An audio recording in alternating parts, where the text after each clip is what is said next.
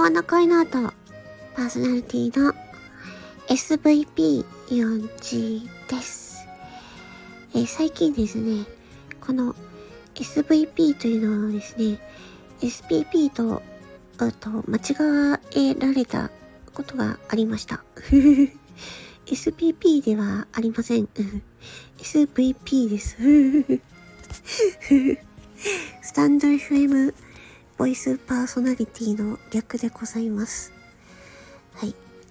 えー、今回は、えっと、自分のね、好きな、えー、アーティストさん、歌手の方の声が全然変わってなかったっていうお話をします。そうなんですよ。あの、私が好きな、あの、まあ、バンドがあるんですけど、まあ、バンド自体は活動休止になってしまったんですね。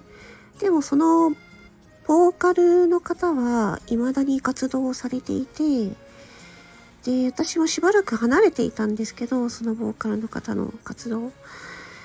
で、最近、えっ、ー、と、どうしてるのかなって見たら、あの、そのライブ中の動画があったんですよね。で、それを見て、なんかびっくりしたんですよ。まずは、あの、見た目？見た目が、えっとね、なんか、口、口から下の部分、鼻から下の部分かな？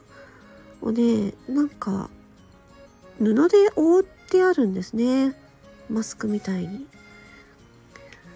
え？っと思って。これはコロナ対策でこうしてるのか、衣装的にこうしてるのか？ってちょっとわからないんですけど、え？っと思って。まあでも、まあそれ、それはそれで、まあかっこいいなと思ったからいいんですけど。で、あとはもう歌声ですね、歌声。やっぱり、あのね、歌声がね、もう昔と全然変わってなかったんですよね。あ、なんかそれでびっくりして。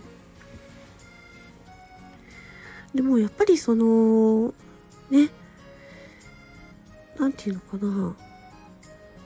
ボーカルで歌う方って年を取っていくと、ね、なんかこう、例えば高音域高い音が出づらくなったりするとかあるみたいなんですけど私が好きなそのボーカルの方はなんか全くそういうことがなくてですねおすごいなと思って発声の仕方がなんか違うんですかねちょっと詳しい方にお聞きしたいぐらいなんですけどうんボイストレーニングとかのねうん、結構私がその好きなボーカルの方ってすごい高音なんですよ、うん、歌声が。男性なんですけどね。男性ですごい高音を歌う方なんですけど全然変わらないんですよ昔と。うん。すごいなって思って。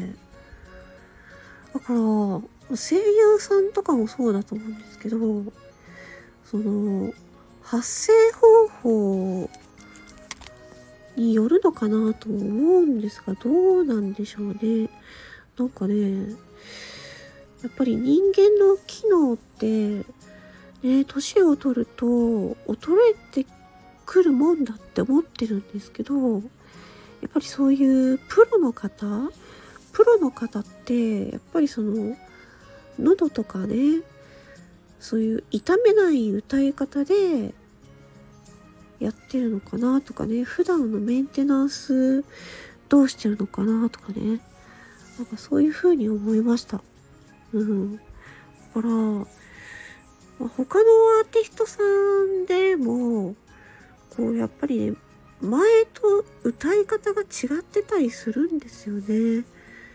やっぱり年月が経つとね。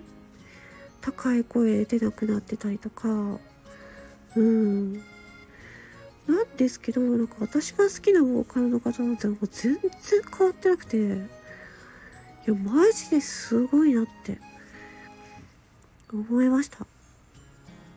ちょっと不思議だなって。だから、ね、この声、声の発声方法って、なんかすごい深そうだなって思いましたね。うん。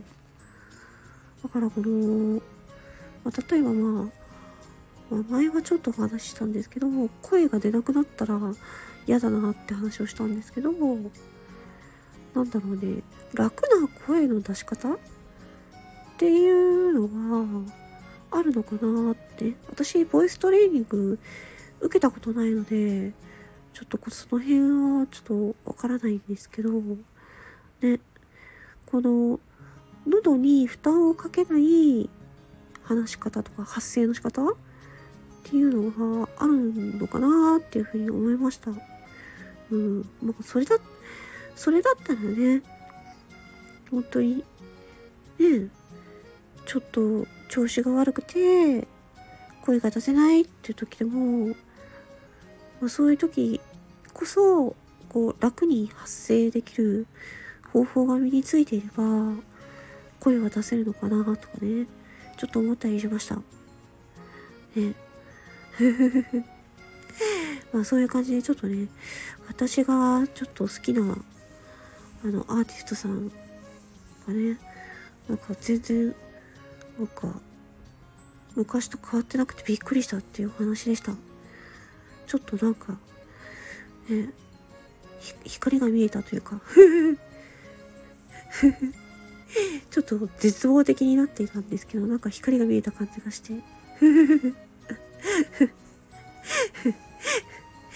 なんか、うん、いいなって思いました。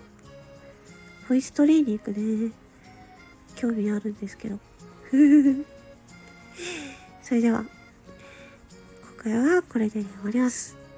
魔法の恋の音、パーソナリティの SVP よっちでした。まったねー。